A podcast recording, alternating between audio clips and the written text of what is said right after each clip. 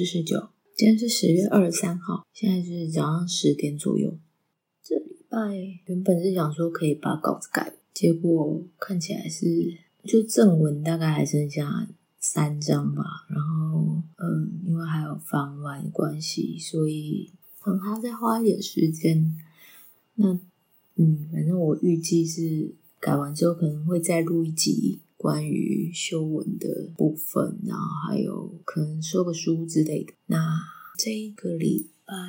就就是 POPO 华文大赏已经出来了嘛，就应该算是几家欢乐几家愁啦。就忽然一时有感，想说那这一集就聊聊天好了。因为我大概是从二零一八年开始参加的，嗯，今年是第四次。我不知道大家对于参赛到底是什么感觉？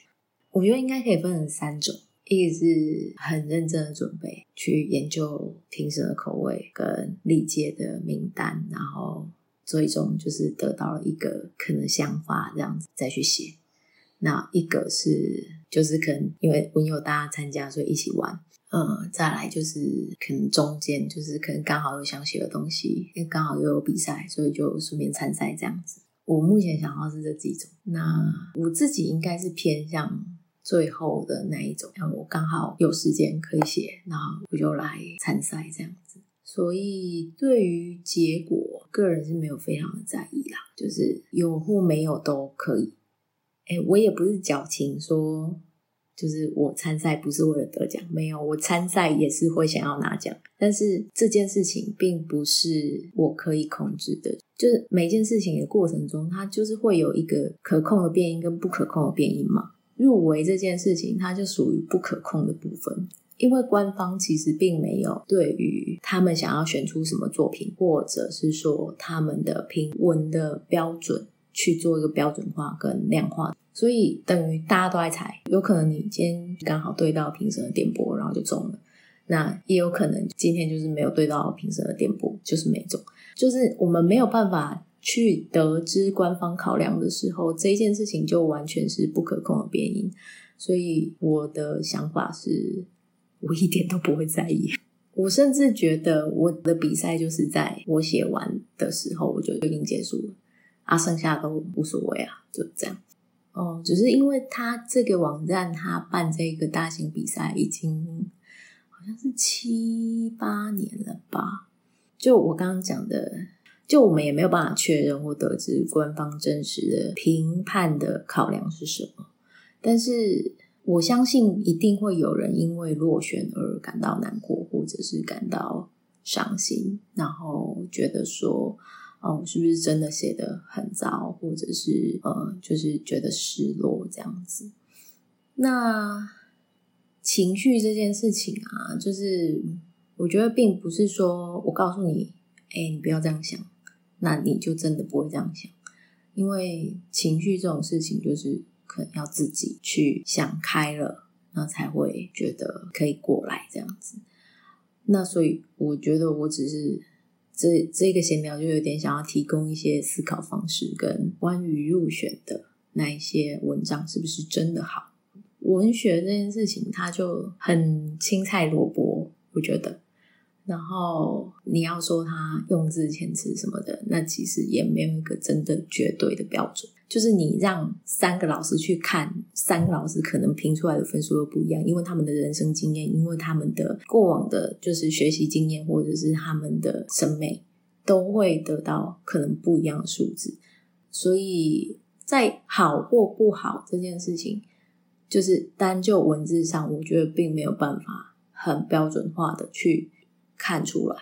比方诺贝尔的文学奖都有人骂他是粪作啦，那我们可以说是下里巴人或者是高山流水，反正无所谓。就是我觉得好跟不好，那个只在于你对这一个文章有没有共鸣。所以 maybe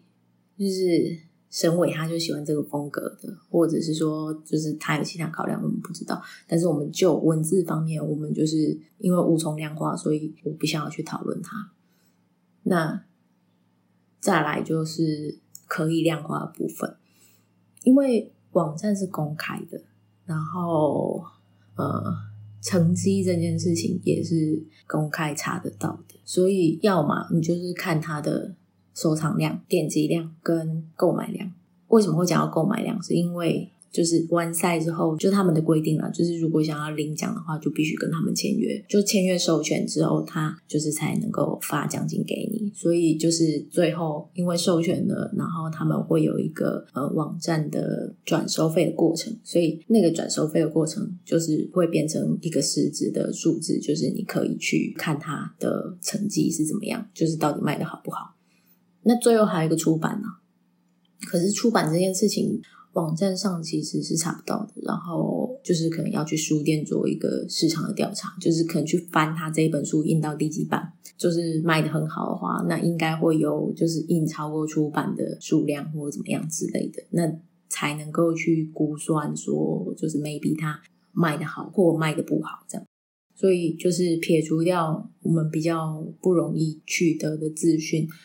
我目前我可能从那个订购数去看说。他们选出来的这一些作品到底成绩好不好？就我刚刚有讲过，我这样讲，我并不是想要评断这个这个比赛好或不好，或者是怎么样。我只是想要给大家一个参考，对于可能就是自己有心里很彷徨啊，或者是说觉得到底要不要继续参赛的人，给你们一个参考。这样，我目前收集到的是二零一九年跟二零二零年的得奖资料。就二零一九年已经全部都转收费了，然后二零二零年是还有几本这样。总之，我们就是从它的收藏量、平均的订阅跟有一个订收比，这个是我参考我之前在晋江他们的统计啊，就是其实我不确定他是不是这样算的，但是我等一下用一个数学逻辑跟大家解释我为什么会这样算。诶，收藏量、订阅总数，还有付费章节，这三个是我们会用到的参数。收藏量大家都看得到嘛，这个就不用讲。那订购量，它其实那个订购量，因为他们是分章节去贩卖的嘛，所以 maybe 它一本它可能收费二十张，那这样子它的那个订购量，就是如果你全本订阅的话，就可以得到一个二十的订购量，因为他们。一本书只能就是一个账号就只能订购一次，所以这个就会比较客观一点，就是到底有多少人会愿意去买你的书嘛？因为它是一个总数，所以我会把它换算成人次，但是这也是一个预估的了，因为就你你没有办法看到作者的后台，你不知道说那个作者就是到底是多少量，但是我用我自己的文去算了一下，我觉得就是差不多在那个范围里面这样子。那所以就是这都是一个预估的，不一定精准的数字。所以就是我就去收集了二零一九年跟二零二零年的爱情组跟奇幻组的去做一个统计，然后去算出来，就是我算了两个数字，一个是平均订阅的人次，然后一个是订收比。平均的订阅人次呢，其实是用订购的总数去除以付费的章节，呃。为什么会这样算呢？因为我们去假设说，那个一般的读者就是在看你这篇文章的时候，如果他真的很有兴趣的话，就会全部都把它看完。但就是有些读者可能就只买一两章啊，这是这是有可能的。但是我们是假设说，就是让人家想要购买的话，那当然就是买一整本啊。你去外面买书，你有买半本的吗？就是大概是这样的概念。所以我就直接用那个订阅总数去除以付费上节。然后去换算出来，大概就是一个平均，大概多少人去买你这一本书，就是得到了一个平均订阅人次这样子。然后刚刚讲到的订收比，大家去看那种流量大网站，它可能它的就是你看它收藏量很大，但是愿意买的人，我觉得它在现阶段还是算是个少数，跟。看影片一样，就像现在 YouTube 不是有一些会员制吗？那愿意去收藏喜欢的频道的人一定有，但是那一些可以被转换成购买力的部分，就是其实相对来讲算是少的这样。所以，我们就假设说，订阅你的人是有收藏你的书。我们就是直接用刚算出来的那个平均订阅人次，再去除以你的收藏量，然后就可以得到一个，就是到底收藏你的书的人多少人会花钱来买你的文这件事情啊，就是订收比，所以它是一个百分比这样子。那二零一九年的爱情组就嗯，平均的订阅人次十个人到一百五十二个人，